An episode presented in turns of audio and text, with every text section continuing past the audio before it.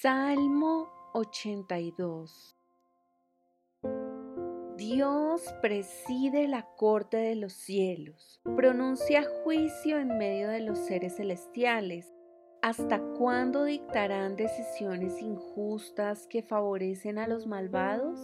Hagan justicia al pobre y al huérfano, defiendan los derechos de los oprimidos y de los desposeídos Rescaten al pobre y al indefenso, líbrenlos de las garras de los malvados. Pero esos opresores no saben nada, son tan ignorantes, andan errantes en la oscuridad mientras el mundo entero se estremece hasta los cimientos. Yo digo, ustedes son dioses, son todos hijos del Altísimo pero morirán como simples mortales y caerán como cualquier otro gobernante.